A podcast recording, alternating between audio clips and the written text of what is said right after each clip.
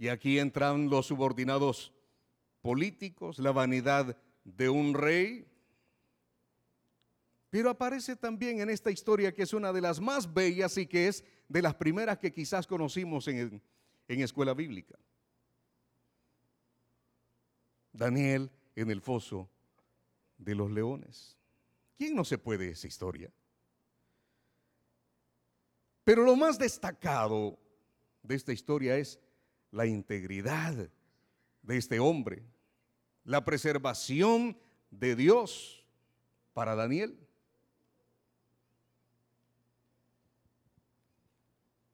Si hablamos de integridad, que es una de las cualidades que a muchos de nosotros nos hace falta. Yo pensaba tirarme de candidato a diputado por Cojutepeque, Cuscatlán, Cuscatlán. Pero aunque sea quizás de alcalde, dije, cuento con su voto, ¿no? Pero cuando me di cuenta que hay una cantidad de cosas en mi vida de las cuales me pueden hacer pedazos, porque hay en nuestra vida una cantidad de esqueletos que andamos cargando. Y de ahí la importancia de que si un candidato X, cualquiera, de cualquier partido, se mete a la política, tiene que someterse al escrutinio del pueblo. Pero este hombre, Daniel, dice la palabra de Dios que era íntegro. Veamos Daniel capítulo 6, del versículo 16 en adelante. Dice la palabra de Dios que habían 120 sátrapas, algo así como 120 alcaldes. Tres gobernadores, de los tres gobernadores, el que tenía la mayor posición era Daniel. Estos tres gobernadores estaban al frente y Daniel tenía superioridad. Y el versículo 2 de Daniel dice que había en él un espíritu superior, pero no tanto porque él era orgulloso, no tanto porque él era soberbio, sino porque al contrario, Daniel era una persona humilde. Daniel había servido a Nabucodonosor. Había estado con Belsasar. Y aquí en la actualidad, como lo vamos a ver, le está sirviendo a Darío. Mire, imagínese cuánto tiempo había estado sirviendo a Daniel y a diferentes administraciones políticas. Casi 50 años de servicio. Desde la edad de 17 años. Y estos 20 sátrapas de los que se mencionan ahí, junto a otros magistrados de la Corte Suprema de Justicia, tres gobernadores, del cual los tres, él era el superior, los otros dos, con nosotros 120, y los, los magistrados se pusieron de acuerdo para ponerle el dedo a Daniel. Porque eso es lo que vamos a ver en esta noche, en estos minutos que nos quedan, aprovechando el tiempo. Porque lo que los enemigos planificaron y planearon no fueron porque, bueno, dijeron, a este no le podemos señalar con el dedo que se ha robado tantos millones de la ayuda internacional. No le podemos señalar de que ha hecho chanchullos para beneficio, propio. ¿Y por dónde lo agarramos, pues? Si este hombre no es corrupto, intachable. Pero mire, el diablo es astuto, el diablo es mañoso. Cuando ve que nosotros buscamos la presencia de Dios y empezamos a vivir una vida santa, porque eso es lo que Dios demanda de nosotros y eso lo hemos visto en otras oportunidades. Él demanda de nosotros obediencia, nos demanda de nosotros santidad. Y cuando empezamos a obedecer y empezamos a vivir en santidad, entonces nuestra vida se convierte en una vida de adoración. Y hemos dicho que la adoración es un estilo de vida. Muchos de nosotros estamos acostumbrados y creemos de que adoración solamente es cuando venimos al culto, levantamos nuestras manos y cerramos nuestros ojos y echamos una que otra gota de cocodrilo y estamos aquí en santidad total. Pero una vez salimos del templo, somos totalmente diferentes. Y eso es lo que Daniel Dice que la fidelidad de Daniel es lo que causó que estos enemigos le señalaran, porque ya le habían escarbado por todos lados. Este no se ha metido con otra mujer, este no es bolo, e, este no, no, no, no, no inhala cocaína, no fuma marihuana, no nos echa sus cigarritos. Por él yo por eso no desistí mejor de tirarme para diputado. Ya se imagina usted la cantidad de cosas que iban a decir de mí, entonces mejor no. Pero estos dos gobernadores se ponen de acuerdo, le tocan la sensibilidad al rey, como a todos, porque somos vanidosos. Y es una lucha constante que nosotros todos los días, mi soberbia, mi orgullo, mi prepotencia, son cosas que a diario lucho. Y yo sé que el enemigo anda tras mi cabeza y anda tras su cabeza porque dice que el diablo, como dice Pedro, y es un versículo bien conocido, anda como león rugiente buscando a quién devorar, así que usted no está exento. Y cuando más buscamos al Señor, más tentaciones tenemos. Eso es así. Porque el enemigo siempre quiere vernos hundidos en el pozo de la desesperación. Cuando se nos termina el dinero, cuando perdemos la salud, cuando tenemos problemas de embargo, de cualquier situación que nos pueda quitar la tranquilidad. Y el diablo está encantado. Se alegra que nosotros estemos en una situación de lamento. Pero el Señor anhela desde lo más profundo de su corazón vernos felices, vernos gozosos. Nosotros cantamos, tu fidelidad es grande, tu fidelidad incomparable es. Nosotros eso ya lo sabemos, es parte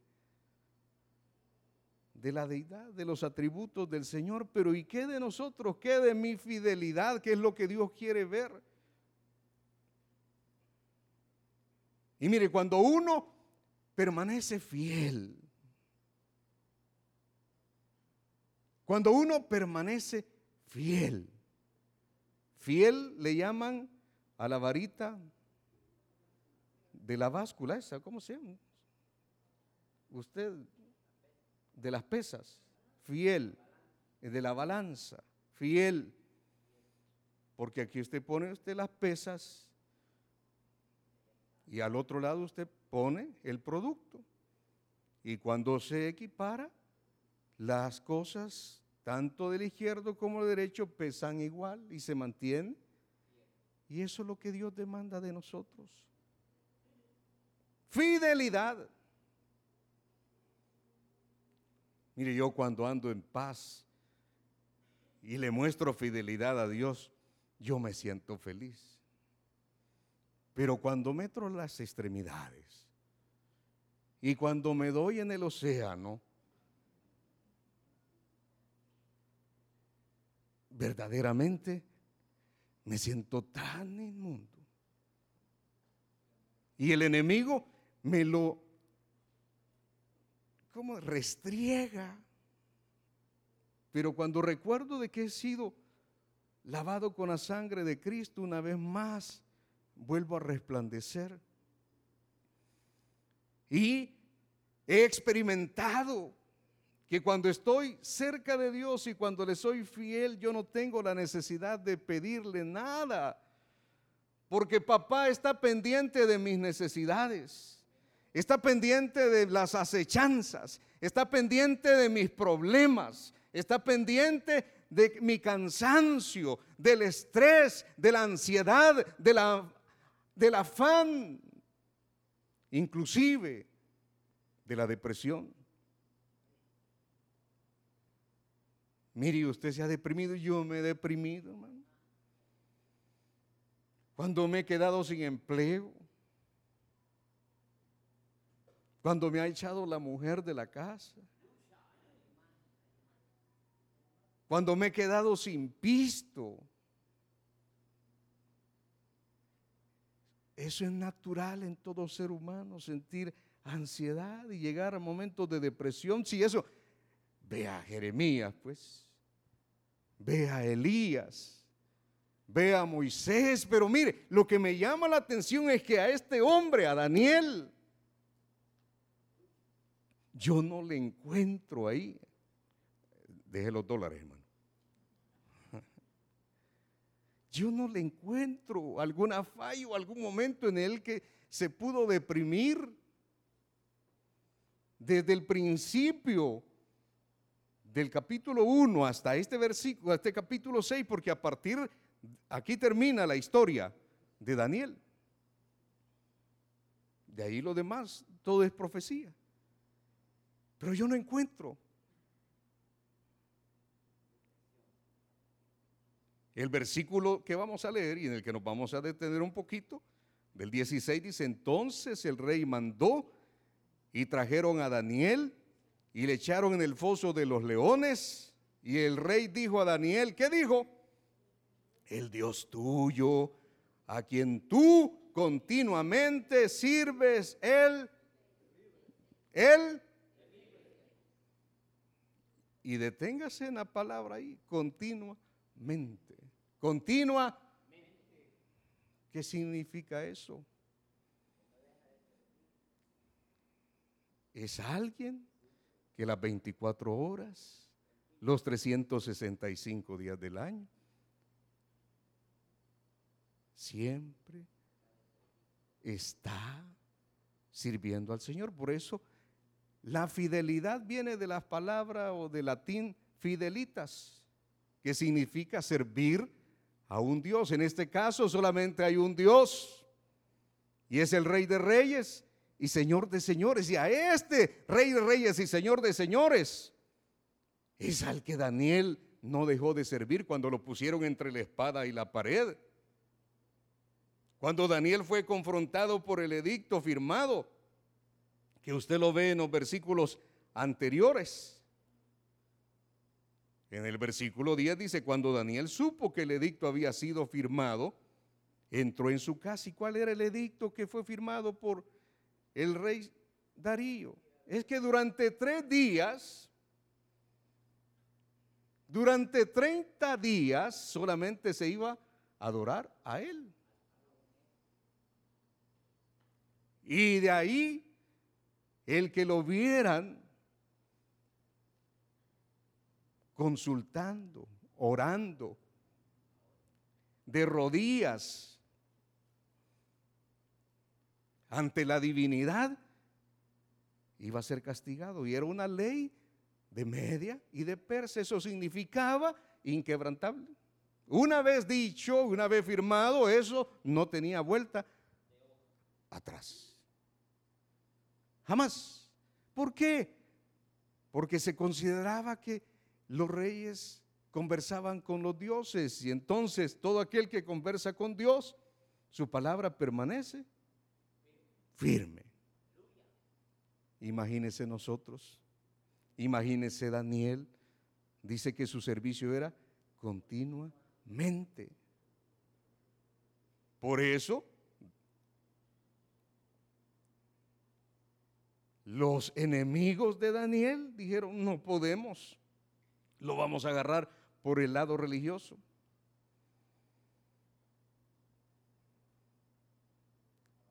Y allí fue. El enemigo siempre va a creer de que usted tiene una parte flaca, un talón de Aquiles. Lo que él bien sabe porque el enemigo ya lo sabe. Y eso es lo que nosotros debemos saber, de que Cristo ya lo venció en la cruz del Calvario. Y que su enfermedad, su pecado, el Señor ya lo llevó en la cruz, ya lo clavó. Y nada ni nadie tiene que andarle señalando su pasado, ni su presente, porque solamente Dios y usted sabe cómo es que está luchando para cada día ser y ser el varón, la mujer perfecta. Nosotros somos especialistas en sacarle los trapos al sol a medio mundo. Pero usted no sabe la lucha que esa mujer y que ese hombre está llevando constantemente. De eso se trata, los que estamos aquí, de cada día parecernos más a Jesús. Pero ¿qué le hacía diferente? A Daniel dice que él oraba y daba gracias a Dios. Mire qué interesante. El versículo 17 fue traído una piedra y puesta sobre la puerta del, foso, la cual salió el rey con su anillo, lo selló y con el anillo de sus príncipes para que el acuerdo acerca de Daniel no se alterase. Luego el rey se fue al palacio, se acostó, ayunó, ni instrumentos de música fueron traídos delante de él y se le fue el sueño. El rey pues se levantó muy de mañana y fue apresuradamente al foso de los leones. Acercándose al foso llamó a voces a Daniel con voz triste y le dijo, Daniel, siervo del Dios viviente, el Dios tuyo, otra vez mira, a quien tú continuamente sirves, Él ha podido librar de los leones. Dice el versículo 10 que cuando Daniel supo que el edicto había sido firmado, entró en su casa, como siempre lo hacía. ¿Cuántas veces oraba Daniel al día? Tres veces al día. Y lo hacía de una manera privada, como Jesucristo también nos mandó que lo hagamos. Dijo, ustedes entren en su aposento, en su habitación, y allí oren. Mire, yo no le voy a preguntar cómo es su vida de oración, cuántas veces usted ora al día y cuántas veces usted ha orado en este viernes, porque usted está esperando que yo ore, ¿verdad? Para comenzar el mensaje. Pues no, no voy a orar. Porque usted está acostumbrado a venir a orar solamente ese ratito. Pero durante el día ¿Se toma usted el tiempo para orar como lo hacía Daniel? En la noche antes de irse acostar, dobla sus rodillas, porque dice que Daniel doblaba sus rodillas. Mire, yo le voy a decir algo. Doblar las rodillas no lo hace a usted más santo ni menos santo, pero sí delante de Dios eso nos da delante de Él tenemos que doblar nuestras rodillas, porque Él es nuestro Rey, nuestro Dios, y nosotros somos qué? Unos mendigos, unos pordioseros, que necesitamos de su favor, que necesitamos de su misericordia. Siervos somos o no, y siervos inútiles. de lo más inútiles. Mire que yo sirvo en el ministerio de alabanza, qué bueno. Mire que yo sirvo en la escuela bíblica, gloria al Señor. Mire que yo gano almas, amén. Que estoy en acomodo, magnífico. Pero ¿sabe qué?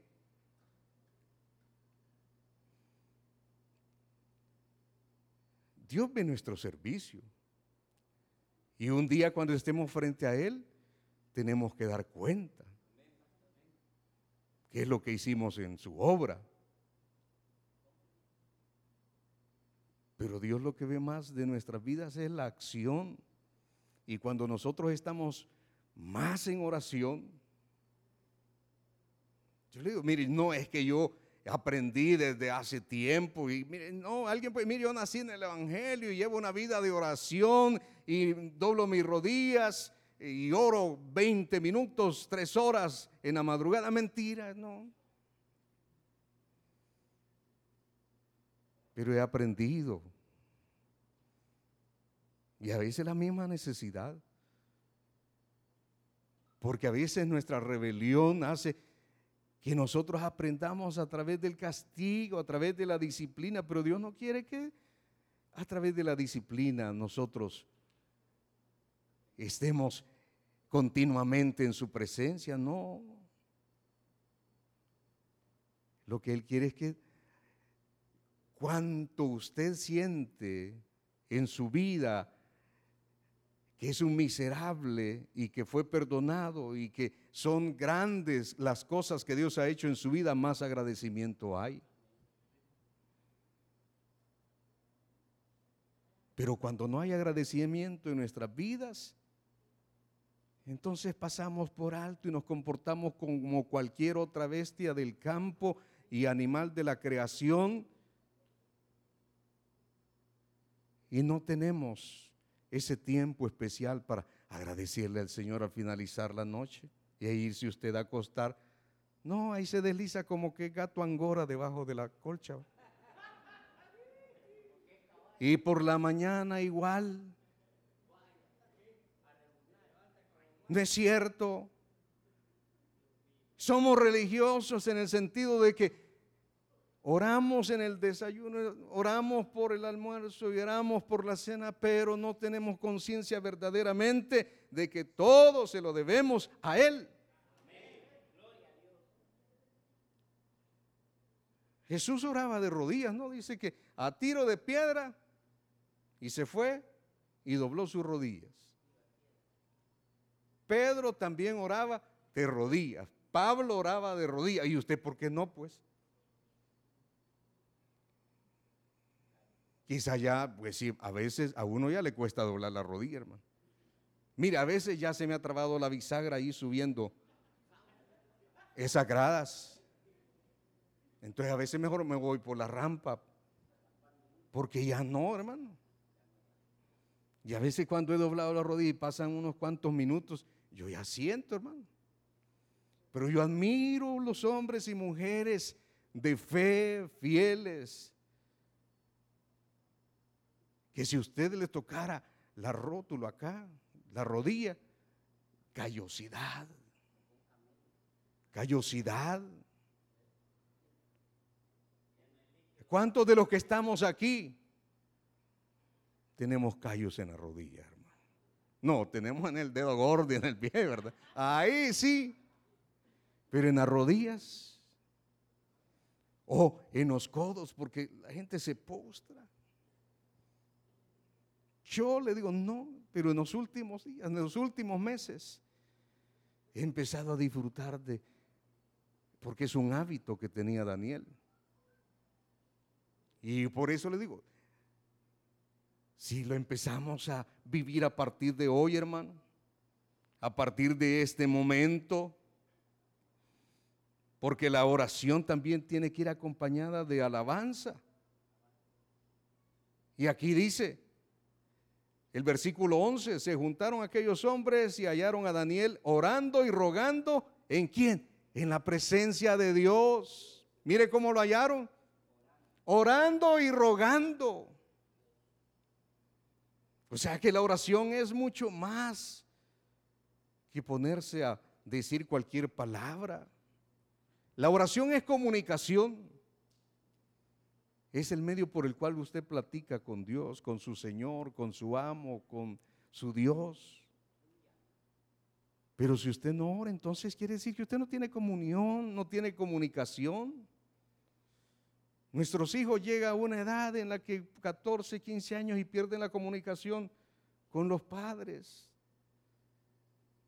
Pero uno como padre siempre está pendiente de los zapatos, siempre está pendiente de la colegiatura, del pago de la universidad, del pago del microbús, está pendiente de que lleve para sus golosinas.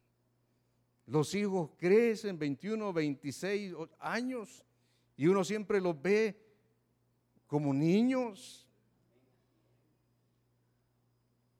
Uno dice, los voy a llevar al odontólogo papá, si yo ya puedo ir solo, no, pero te voy a acompañar. Y mire, Dios es tan maravilloso y tan paciente que ve que nos estancamos, dejamos de crecer. Mire, uno se preocupa cuando ve que su hijo no crece, ¿no es cierto? Y hay que darle shock los picapiedras. Hay que empezarlo a alimentar. Igual el Señor se preocupa cuando ve que nosotros no oramos, no leemos la Biblia, no nos congregamos, no servimos.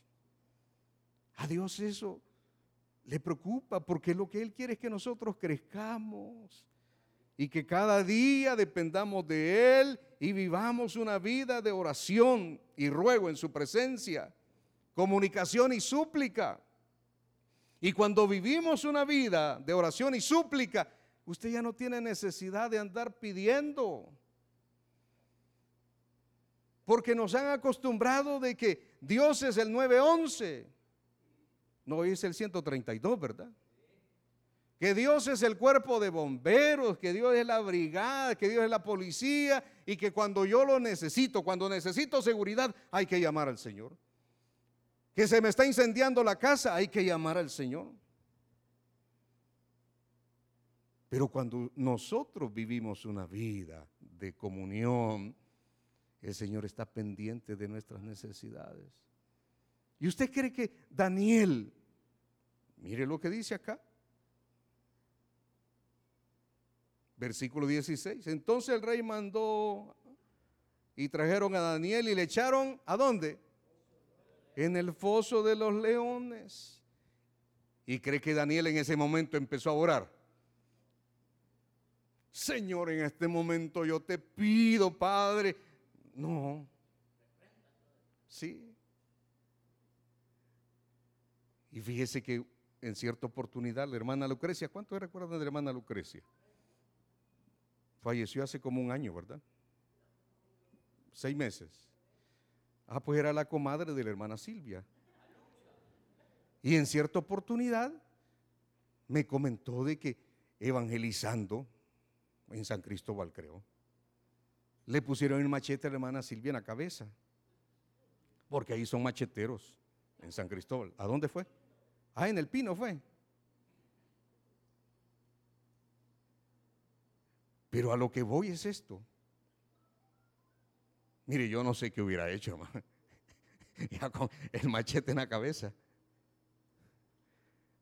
Pero la hermana Lucrecia dice que la hermana Silvia le dijo, mire, vaya a ver si alguien nos ayuda. Y ahí la dejó. Ahí la dejó, ¿verdad? Se fue a buscar ayuda.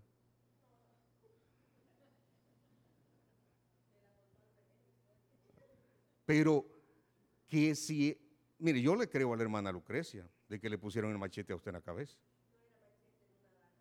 Ah, bueno, una daga, no hombre. un cuchillo me pusieron una vez aquí, mire. Un ladrón. No se diga que le pongan una daga. Pero ¿qué hubiéramos hecho nosotros? Yo digo, mire, en ese instante. Uno puede decir, Señor, aquí se llegó mi día. Así que en tus manos encomiendo mi espíritu. Y que se haga tu voluntad. Amén. Porque uno cuando va a evangelizar, uno va orado.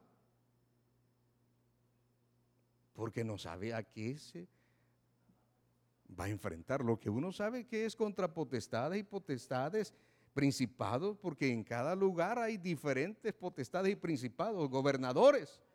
Y usted tiene que ir orado. Porque también usted sabe de que no es usted, sino que es el Espíritu de Dios. Pero el Espíritu de Dios lo usa usted. Entonces este Daniel lo fueron a tirar al foso lo lanzaron. Quiere decir de que la, allá arriba estaba la puerta, como en el zoológico. Oh, ya no, pero ¿cuántos fueron al zoológico? ¿Verdad? No, pues sí, usted. Sí, usted vio crecer el cachorrito. Pero ahí le tiran la comida. Le tiran la comida. Yo me imagino, mire, qué maravilloso, ¿verdad? Cómo lanzaron a Daniel y Daniel, no sé, quizás cayó como gato o cayó encima de los leones o cayó en el pozo donde estaba el agua de los, a saber, pero tranquilamente Daniel dice que esa noche durmió tranquilamente. no, hombre, yo me imagino a Daniel entre los leones. Mientras que el rey dice que se le fue el sueño. Mire la diferencia entre el que confía en el Señor, en el que es fiel y en el que solamente de lejos escucha, porque dice que aquí, al final, mire si usted lo que ve allí dice, el Dios tuyo el Dios tuyo. Pero usted puede decir, Rey mío, Dios mío, en quien yo confiaré. Esa es la diferencia. ¿No es cierto que a veces la gente le dice, mire, ore por mí al Dios suyo? Ora vos. Es una relación personal. Cuando me piden, mire hermano, ore por mí, a veces en la radio a las 2.30 hay un momento de oración. Mañana vamos a estar orando, a mí me toca a las 2.30. Mira, hay gente permanente, fiel, que está orando todos los días a las 2.30 de la madrugada. Usted ya se los puede. Ahí están orando. Pero hay gente que aparece y como a las 10 y deja su mensaje mire, quiero que ore por mí, que no. Pero a las 2.30 no está conectado y entonces, pues, bien, dormido, roncando. Así no funciona. Así no funciona. Mire, quizá yo no le quiero matar su fe, al contrario. Esta noche yo quiero que usted se vaya fortalecido. Porque lo que le quiero decir es de que tenemos que buscar a Dios en todo momento. Si es posible soñar. Sí, bueno, no puedo decirle con él porque Dios no, no tiene una figura. Pero sí pensar de que estamos en las cosas que a Él le agradan y que estamos en su servicio. Mire qué bonito es soñar que uno anda ganando alma, ¿verdad? Que uno está sirviendo, que uno está cantando. Pero que alguien el siguiente día, mire que tuve pesadillas. Usted no está bien con Dios. En su interior, en lo más profundo de su ser hay cosas que quizás le están quitando la bendición. ¿Por qué no hoy cuando usted llegue a su casa y antes de acostarse, agarre la Biblia y voy a leer el capítulo 6 de Daniel. Y voy a orar. Y voy a doblar mis rodillas. Mire, por lo menos, vaya, pues entonces solo una, pues, ¿verdad? Y usted va a sentir que le va a tronar porque como no lo ha hecho desde hace tiempo, ¿verdad? y ore, pues, por lo menos uno, dos, tres minutos, hermano. ¿Le parece? Esto es lo que hizo. Oración, ruego en la presencia de Dios. Y cuando eso es nuestro estilo de vida, no nos importa lo que nos puedan hacer, lo que nos puedan decir, porque uno sabe a quién le debe respeto.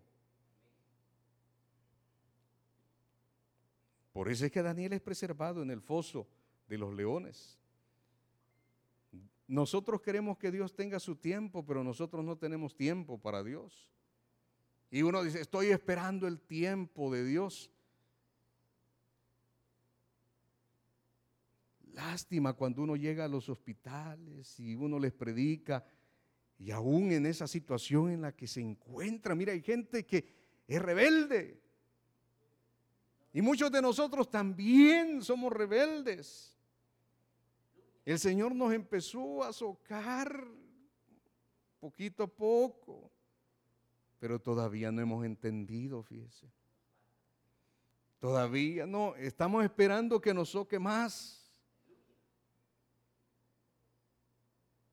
La gente le dice, acepte al Señor. Oramos por usted. Mira un día, creo que usted le dijo a un señor, ¿verdad? Que estaba retorciéndose, pero el dolor de estómago, y le dijo hermano Mario, oro por usted. Le dijo, no, no, en este momento, no, no, no quiero. Y ya habíamos caminado unos cuantos metros y el Señor regresaba, digo, tal vez, y regreso. Y le digo, mire, queremos orar por usted. Ya le dije que no, que en este momento no. Ah, pues amor, y te le dije. No.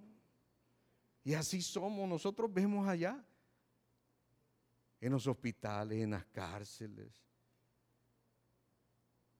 Pero mire, Daniel mostró su carácter y su sabiduría piadosa. Y algo que nosotros tenemos que aprender también. Cuando somos 24/7 y 365 días del año, nosotros descansamos en el Señor. Mire, hermano, yo no sé si usted cómo ha venido esta noche. Yo no sé cuáles son sus problemas, pero yo tengo mis problemas. Usted tiene los suyos. Quizás los míos no se comparan a los suyos. Pero de algo le digo es que tenemos al mismo Dios y al mismo Señor. Un día de esto yo hablaba con el pastor y yo le digo, pastor, mire, yo tengo una carga tremenda. Y es que desde que me fui para San Salvador, solamente estoy viniendo los domingos. Y yo me gozo cuando vengo los domingos y comparto en el culto de las siete, en la, alabanza, y voy a servir al hospital. Y a veces quisiera ir a servir al asilo, pero ya no me van a dejar salir de allí. Entonces me...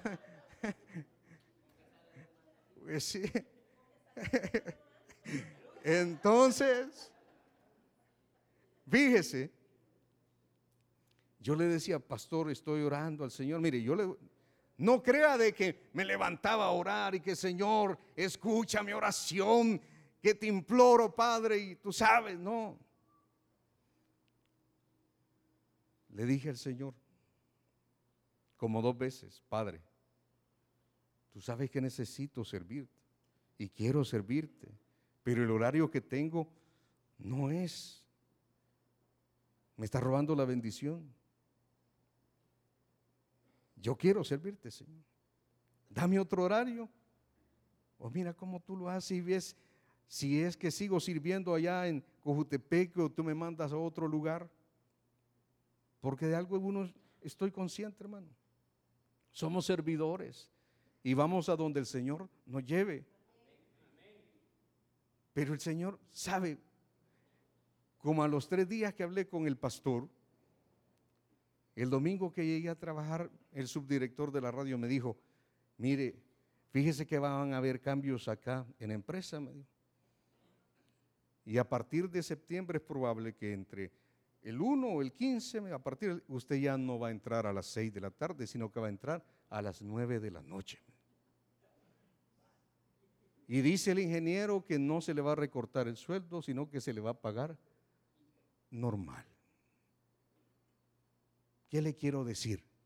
Cuando Dios conoce nuestras intenciones, cuando usted está pidiendo por sanidad y sabe que eh, lo va a sanar, pero para que usted se incorpore a su servicio, que le va a quitar esa deuda, pero que usted ya no se va a volver a enjaranar, sino que va a ser un buen administrador y va a comenzar a ofrendar, a diezmar.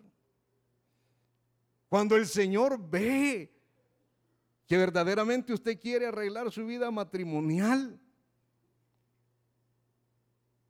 el Señor le va a restaurar su matrimonio. Mire que yo no puedo dejar ese hombre, que yo no puedo dejar esa mujer. Dígale al Señor. Pero también ponga de su parte, empiece. Mire que yo no puedo dejar el cigarrillo, yo no puedo dejar la cerveza. El Señor lo sabe, pero si Él va a ver la intención de su corazón. Y cuando Él ve nuestro corazón, Él empieza a trabajar. ¿Qué pasó? Ya finalizando. A Daniel lo tiraron al foso de los leones. El ángel apareció. Dice que cerró la boca. La boca, el hocico. Es que yo soy educado, hermano. La boca. No, y hoy, hoy, hoy hay que tratar bien a los animales. Hoy usted trata mejor a su perro que al vecino. Mire qué lamentable. Al perro saluda, pero al vecino no. ¿Es cierto o no? Ay, está pendiente de que le, le cambien los zapatos al chucho, que le compren no sé qué. El vecino no tiene cómo vestirse, ni anda zapatos, pero a eso a usted le vale un pepino. Pero aquí, ¿qué pasó? Se levantó temprano el rey y fue a ver y le dijo, Daniel, ¿estás allí? El Dios al quien tú sirves continuamente te ha librado de los leones. ¿Y qué pasó? ¿Qué le dijo Daniel? Vive, oh rey, por siempre. Que al Dios al que yo sirvo, mi Señor, mi Padre, Envió a su ángel. Y a saber cómo, hermano. Si solamente cerraron el hocico, si el ángel les, le agarró el hocico, o se pusieron a jugar entre ellos como felinos, no sé. Pero lo maravilloso es de que no se lo comieron. Ni un rasguño, hermano. Y nosotros también como hijos de Dios yo no le voy a decir que usted no va a tener problemas, dificultades, necesidades. Cada uno de nosotros tiene su propio foso. Pero tenemos en común a un león que anda buscando a quien devorar. No le dé el gusto al diablo. No le dé gusto al diablo. Cuando usted deja de orar, se pone más carnal, ¿no es cierto? Cuando deja de servir, cuando deja de congregarse, cuando deja de leer las Sagradas Escrituras, nos volvemos carnal. Entonces empieza a salir una vez más el hombre perverso, el mal educado, el mal hablado. Usted ya había logrado dejar esas malas palabras, pero hoy una vez más sacan su cajita de lustre y empieza a comportarse como cualquier mundano. No le permita eso. Porque sabe, nosotros somos así. Damos uno, dos, tres pasos, pero cinco para atrás. Entonces no somos, no llevamos una vida continua. Pero pidámosle al Señor que nos dé la capacidad. Amén. Y lo vamos a lograr porque todo lo podemos en Cristo, que nos fortalece.